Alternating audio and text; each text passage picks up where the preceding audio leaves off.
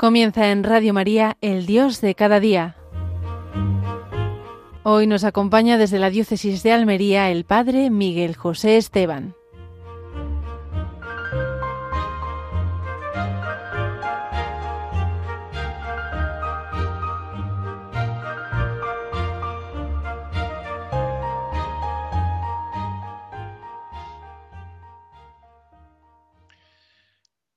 Buenos días, queridos hermanos, bien hallados a este lugar desde Almería, desde la Casa Espiritualidad Reina y Señora, un lugar de la Virgen, y en este día especialmente tan bonito de San Antonio Abad, que era el patrón de mi pueblo y el patrón de muchos lugares. Hoy están de fiestas en muchos sitios. Es una, por lo menos aquí en esta zona de Almería, está muy extendida esta devoción a San Antonio Abad, pero también en muchos lugares hoy celebran sus fiestas patronales.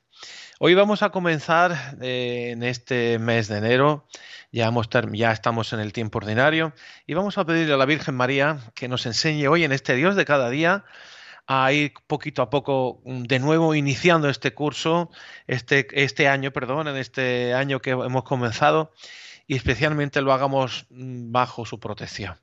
Pues antes de iniciar este, este, esta meditación o esta reflexión del Dios de cada día, Vamos a hacer una pequeña oración fijándonos en el saludo de la Virgen María que le hizo el ángel Gabriel. Y decimos así, ¿cómo saludarte Virgen María aquí en esta tu casa? Decimos Dios te salve porque hace tiempo que te salvó y antes de nacer. Según el Evangelio de Lucas, el ángel te dijo, alégrate, sí, alégrate María, alégrate sin medida de ti nació el mejor de los hombres, el Hijo de Dios. Y en cada idioma intentamos los hombres darte un saludo bello, digno y con muchísimo cariño y le decimos, alégrate María. Así te dijo el ángel, el mensajero de Dios. Y con nuestra boca el mismo Dios Padre te sigue saludando. Como una hermosa y castísima esposa te bendice para siempre. ¿Cómo no hacer nuestro este saludo celestial ese saludo lleno de luz y de gozo y de gracia, pues sí, lo acogemos, ese mismo saludo de Dios que te desea todo bien. A ningún humano, solamente humano ha querido Dios jamás saludarlo así. Y nosotros aprendemos de Dios. Te amamos y te honramos como a nadie más fuera de Dios y decimos, bendita seas María, la madre, la madre de Dios. Pues bienvenidos, queridos hermanos, y bien hallados. Hoy vamos, como ya he dicho, en este día a pedirle a la Virgen María que nos enseñe a vivir cada día un poquito más cerquita de, su Hijo. María para nosotros es un modelo y tiene que ser un modelo para vivir cada día. Y esto vamos a pedírselo hoy y vamos a ir meditando eh, especialmente de la Virgen María. La vida cristiana es un vivir esta realidad es esa nueva alianza. ¿Recuerdan ustedes ayer cuando estábamos en el, en el Evangelio, cuando hablaban de, que el, el, sábado está hecho para el hombre, no el hombre para el sábado, ¿no? Esa nueva alianza, esa nueva manera de vivir la religiosidad, esa nueva manera de vivir esa amistad con Dios que establece con su pueblo, con cada uno de nosotros, es lo que quiere eh, Cristo que vayamos descubriendo. Es vivir la autenticidad de esa relación personal con Cristo. Y no tiene otras complicaciones, porque muchas veces nos montamos otras complicaciones y ayer nos lo dijo el Señor en el Evangelio. Lo que el Señor quiere de nosotros es una vida a su servicio, vivida con un amor lealmente. Tenemos que vivir en medio de las circunstancias que el Señor nos ha colocado, ha dispuesto en nuestra vida, por esos itinerarios que nosotros muchas veces inescrutables, que a veces no entendemos, donde las cosas se han ido complicando mm, y nos hallamos quizás en situaciones que nunca habíamos soñado. Fíjense ustedes cada uno en la vida, usted que me está escuchando, que se encuentra en el hospital o va, va, conduciendo o está en su casa escuchándome o en ese convento de clausura, fíjese lo que le digo. A veces nos se presentan una serie de situaciones que nunca habíamos soñado, cosas buenas, cosas malas, pero ahí estamos. Entonces se trata de vivir esa relación personal con Él que Él ha dispuesto. Vivir de veras con el Señor en ese momento que te ha puesto. Eso es vivir cristianamente.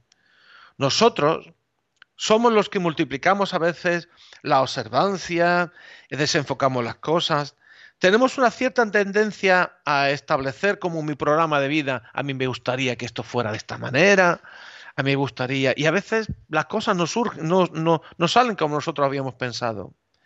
Hay gente que en su cuadrícula y en su programa eh, es una norma, está muy feliz cumpliendo esa norma, pero notemos que esto puede marginarnos de esa relación con Dios, porque el programa yo lo, yo lo construyo, lo vivo yo y ya está. Es como una tarea propuesta y realizada más que para mi vida. Pero ahora me dice el Señor, no, yo tengo una tarea para ti vivida de esta manera. Tienes que vivirla conmigo. Y no es exactamente lo que quizás yo había pensado. Pues así es vivir la vida con Cristo. Lo otro sería vivir la manera según mi parecer. Si reducimos al cristianismo solamente a unas prácticas y hemos quitado el alma, ¿cuál es el alma? Esa relación interpersonal con Cristo. Esto es lo fundamental. Entonces el cristianismo es vivir con Cristo. Claro está que tiene sus obligaciones, claro está. Una manera de presentar nosotros el cristianismo no es presentando una serie de normas. Cuando hay muchas personas que nos encontramos que están alejadas y, nosotros vemos que, que, a veces no le podemos decir, bueno, es que tienes que ir a misa todos los domingos. No, claro que hay que ir a misa los domingos, pero eso nace de cuando uno se ha encontrado con el Señor. Posiblemente a mejor en esa misa se encuentre con el Señor, pero tenemos que presentar siempre al cristianismo como ese encuentro principal con Él. Por eso es también eh, la vida cristiana es vivir con Cristo siempre con Él. Y lo decía San Pablo, salís felices y estaremos siempre con el Señor. Pero empezamos a estarlo desde ahora. Estamos siempre con Cristo. Jesús lo repite. Mirad que yo estoy con vosotros todos los días hasta la consumación de los siglos. Y lo ha dicho el Señor, que yo estoy contigo, tú que me estás escuchando, que estoy contigo. Siempre hasta la consumación de los siglos. Nunca lo olvidéis. Y si alguno me ama, mi Padre lo amará y yo lo amaré y vendremos a Él y haremos morada en Él. Hacer la morada en Él no es en, un momento de adoración o de contacto cuando vamos, sino tener la morada, vivir con Él, estás dentro de Él, que eso tiene que ser nuestro ideal. Pues con esto tocamos el elemento más vital del cristianismo. El cristianismo es una vida vivida en Cristo. Lo vemos también en el ejemplo de María. ¿Qué ha hecho la Virgen? ha vivido con Cristo. Esa es su aportación y su misión. Ha vivido su misión muy sencillamente, muy lealmente con Él. Cada día ha cuidado de Él, ha conversado con Él, le ha servido, le ha ayudado. Jesucristo quiere esto para nosotros. Es algo que muy bonito, que ahora que de nuevo hemos comenzado este año litúrgico, pues lo vamos a repetir y planteárnoslo. Verdaderamente yo lo vivo esto en mi vida, Verdaderamente esto yo lo siento en mi corazón. El Señor no es minucioso, no es agobiante. ¿Qué paciencia tiene el Señor con nosotros? El Señor no es agobiante. Y en toda su manifestación del Nuevo Testamento y de la Nueva Alianza no infunde temor. Lo que destaca en la, incluso que hoy podemos hablar un poquito de la Anunciación, es cuando le dijo, no temas, no temas María. Es una de las características importantes en la que suele notarse la acción de Dios en nosotros. Tenemos que prestar atención continuamente a esa vivencia con Dios en nuestra vida, en cualquier circunstancia, a lo largo del día, en cualquier decisión que tenemos que tomar. Sabemos detenernos un poco para escuchar en receptibilidad, para sentir el criterio y la invitación de Dios sobre lo que se nos presenta. Tenemos que acostumbrarnos a todo lo que nos sucede, siempre vivirlo en el Señor. Una de las grandes ciencias de nuestra vida es distinguir en nosotros lo que viene de Dios y lo que son tendencias o temores nuestros. Esto es algo a veces difícil de hacer. Por eso es muy bonito que a veces cuando no tengamos claro si esto viene de Dios o no viene de Dios, pues también pidamos ayuda a alguien que nos pueda acercar. Fíjense este domingo como ahí estaba eh, Elí, que se lo dijo a Samuel, le enseñó a rezar con él. O Juan el Bautista que le dijo, mira, ahí tenéis al Cordero de Dios, ahora tenéis que seguirlo, seguirlo a él. Pues a veces es bonito que en nuestra vida nosotros pedamos ese consejo. Muchas veces Dios me pide esto. Hay personas en tanto angustiosas que apenas hay algo que le, que le, gusta, se preguntan enseguida, ¿será que Dios me pide que lo sacrifique? ¿Será que Dios me pide que renuncie a ello? Como teniendo continuamente temor de algo grato. Y, no está bien esto, esto no es bueno, esto no es sano. Así es una expresión del propio yo, del temor de que uno formula de esa manera está uno como a gusto y enseguida se le ocurre, uno está a gusto y está sucediéndole a gusto, enseguida se le puede ocurrir, mira, mira que si tengo que renunciar a esto. Yo, yo ya vive inquieto pensando que Dios puede pedírselo y esto no es sano. Así que no es sano vivir la vida pensando Incluso hay personas que están constantemente pensando en la muerte. Yo a veces me he encontrado con personas que me dicen, don Miguel, es que yo no sé si me voy a morir mañana. Bueno, pues sí, nos vamos a morir. Tenemos que morirnos. A lo mejor dentro de poco me muero, pero esto no es bueno siempre pensarlo. Dios nos ha dado la vida para vivirla, no para pensar en la muerte. Nos moriremos cuando llegue el momento ofreciendo esa vida que sabemos que es temporal. Y tampoco quiere que estemos pensando en que tenemos que perder ese gozo tenemos. Eh, siempre tenemos que tener claro, cuando Dios invita, esa invitación tiene una característica, es que el Señor te ensancha el corazón. Quieres distinguir si hay algo verdaderamente que viene de Dios, es que el Señor te ensancha el corazón. Y eso lo enseña perfectamente a la Virgen María. Cómo la Virgen María sabía en cada momento, cuando ella en su interior, en su corazón, se le ensanchaba, ella sabía que Dios nunca agobia. Cuando invita a algo, abre el corazón, pone un anhelo. Puede ser que se note o que no, que yo note que me cueste, pero en otro lado hay algo que te empuja, te, tiene ese ensanchamiento del corazón que se dilata, aunque puede ser que notes que te va a costar. Pero cuando uno conoce ese lenguaje, esa experiencia, percibe como a las almas, aún sin saberlo, lo describen me ha llamado la atención especialmente en San Juan Pablo II, en esa encíclica tan bonita Redentoris Mater, hablando de la Virgen María, otra y una y otra vez la presenta con esa característica, diciendo, María, por la eterna voluntad del Altísimo, se ha encontrado en el centro mismo de aquellos caminos y cómo aceptando plenamente en su corazón abierto todo está dispuesto para el designio de Dios. Como María nos enseña a abrir ese corazón y aceptar su voluntad. Eso es lo que tenemos que vivir cada día. Ese corazón abierto. Es como la indicación de la acción de Dios. Dios ensancha el corazón y Dios no es minucioso, no es agobiante. Y cuando interviene, ensancha el ser hasta el fondo y lo delata. El Señor no tolera la doblez en nuestra vida una especie de querer estar en comunión con Él y seguir el camino de las tinieblas. El Señor quiere que le entreguemos totalmente en corazón. Pues vivir de verdad nuestra fe es eso. Eso lo tenemos que entender. Es lo que vemos especialmente en la Virgen María y en la, la fe de la Virgen María. Pues vamos a pedirle en esta canción tan bonita, que es muy antigua, pero me hizo mucho bien cuando estaba en el seminario de la hermana Glenda, vamos a pedir a la Virgen María que ella digamos en nosotros, hagas en mí según tu palabra, y que, y que aprendamos a vivir esa, esa intimidad con Jesús, lo mismo que lo hizo la Virgen María. Vamos a escucharlo de la mano de, de la hermana Glenda.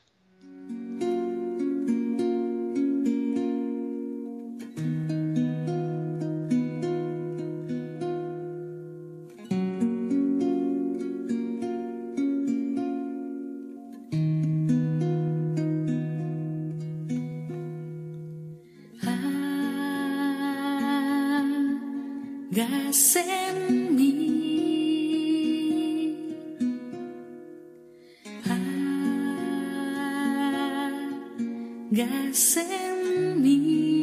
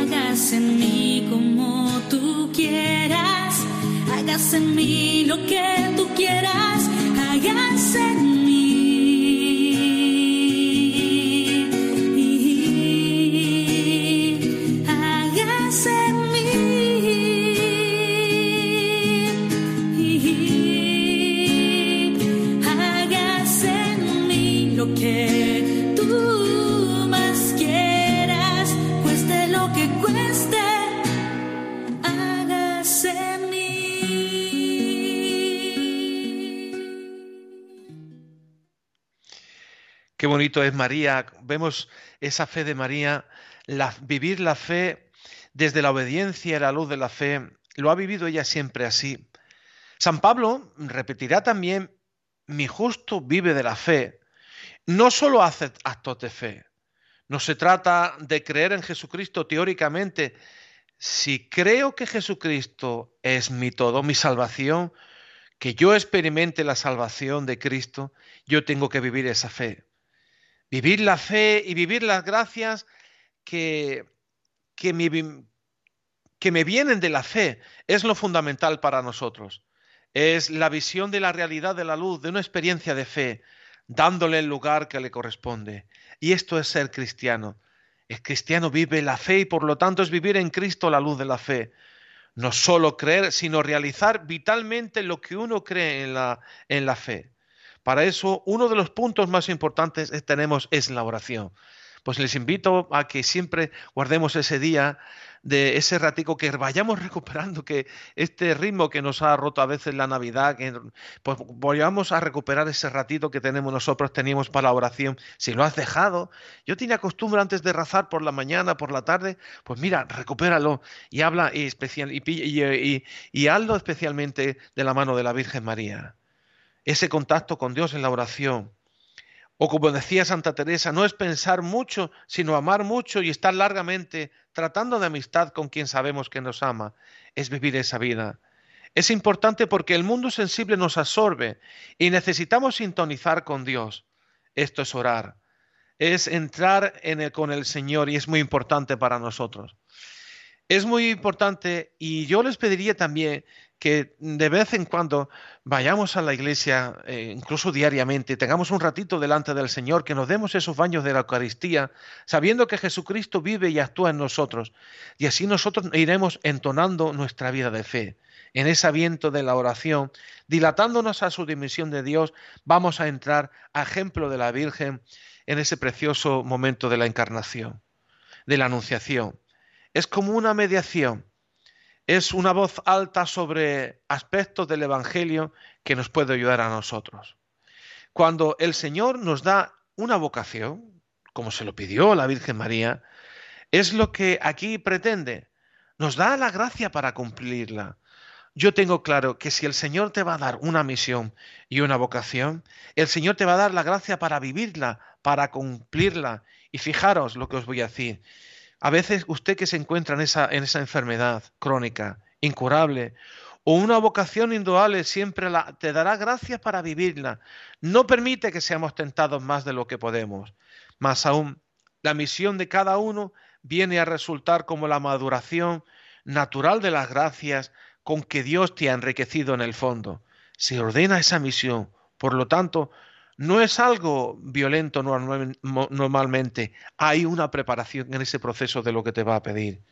Y en el caso de María es así, ya como el Señor lo fue, la fue preparando, estaba destinada para ser la madre de Cristo, la madre del Hijo de Dios, y al final la maternidad, la maternidad divina es la, eh, es la que condiciona esas gracias que ella ha recibido. Estaba siendo preparada para ello, y Dios hace las cosas así, prepara al sujeto para el salto que tiene que dar, de tal manera que en su vida, en ese salto, es tan natural como el otro menor a quien ha recibido menos gracias y ha sido preparado para, para, para ese salto menor.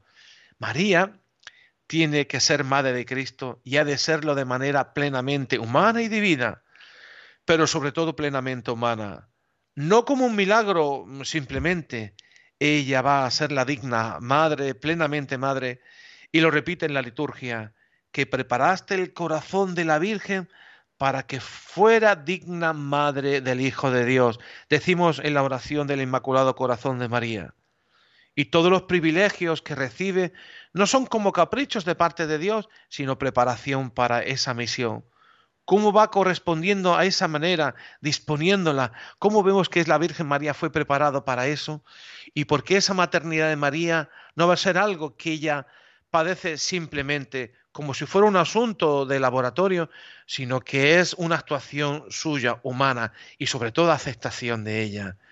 Hay esa preparación, y no es un milagro lo que podía haber hecho, podía haber hecho de otra manera el Señor, siempre Dios quiso prepararla para que ella aceptara ese gran mensaje.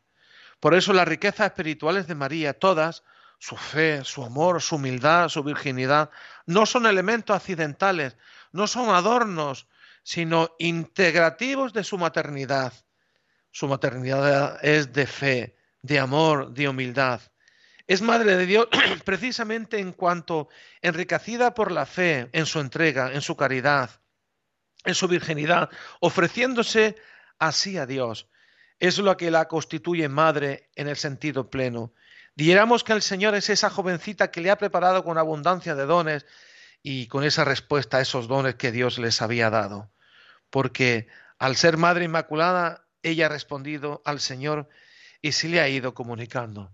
Qué imagen más bonita estamos presentando esta mañana de viendo cómo la Virgen María ha sido presentada y preparada para recibir esa gran misión. ¿Y cómo es un ejemplo para nosotros? Claro, ustedes dirán, bueno, la Virgen María es inmaculada y está preparada. Pues yo les voy a decir que muchas de las cosas que a usted le está pidiendo el Señor, poquito a poco le ha ido preparando al Señor. Si se dejan entrar en esa intimidad con Él, como Él le va preparando para todo aquello que le suceda. Y por eso nosotros hoy vamos a pedírselo especialmente a la Virgen María. Madre nuestra, enséñanos a preparar nuestro corazón, a decir, bueno, yo quiero estar pendiente y atento a lo que el Señor quiera pedirme de mí y yo quiero que me vaya preparando. Señor, prepárame para esto que me vas a pedir. Eh, tú que me escuchas, que eres religiosa o que eres sacerdote mismo o, o que eres padre de familia o, simplemente eres o, o tienes un oficio como una maestra, pues enséñame cada momento a prepararlo. En todos los relatos vamos a ir recorriendo cómo María aparece con esa personalidad estupenda, en su serenidad, en su sencillez admirable, en la esclava del Señor, va respondiendo plenamente a cada uno de los pasos que el Señor le va comunicando y por eso es un dato de la constante fragilidad de la Virgen María, ella se sentía quizás no digna y no preparada, pero confiaba plenamente en esa fuerza de Dios que crecía en ella de día en día. Así vive María porque el Señor está en ella, porque va respondiendo María y así la tenemos que aprender nosotros a confiar en el Señor. Cuando llegue el momento, toma su decisión y, no, nos, no tienes que hacer de temblar. Cada paso que ha preparado por Dios. Pues vamos a pedírselo especialmente a nuestra Madre.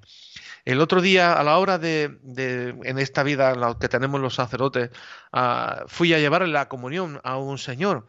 Y este señor, lo único que me dijo, fue un hombre de, ya de avanzada edad y me dijo, bueno, Dios me había preparado para todo esto y yo lo acepto con cariño y yo sé que el Señor me va a seguir ayudando. Estaba el pobre ya en, la cama, pero lo veí, vivía todo con esta fe, con esta, y con esta gran pues maduración en la cercanía del Señor. Pues vamos a pedírselo especialmente hoy a la Virgen María.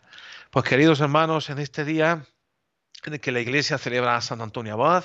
Hay costumbre en muchos sitios de, llevar los animales, pero lo principal es que él vivió su vida enamorado profundamente, se retiró al desierto para estar cerquita del Señor y especialmente de saber aprender a, a librar las tentaciones del maligno.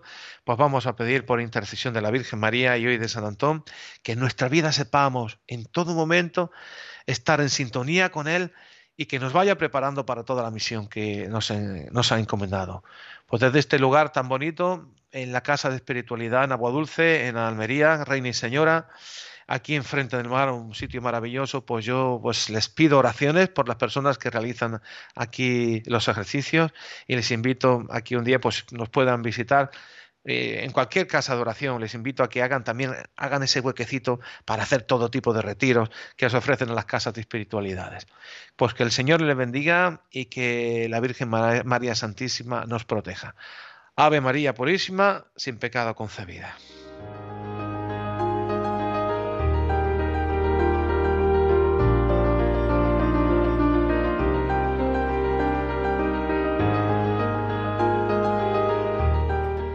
Finaliza en Radio María, el Dios de cada día.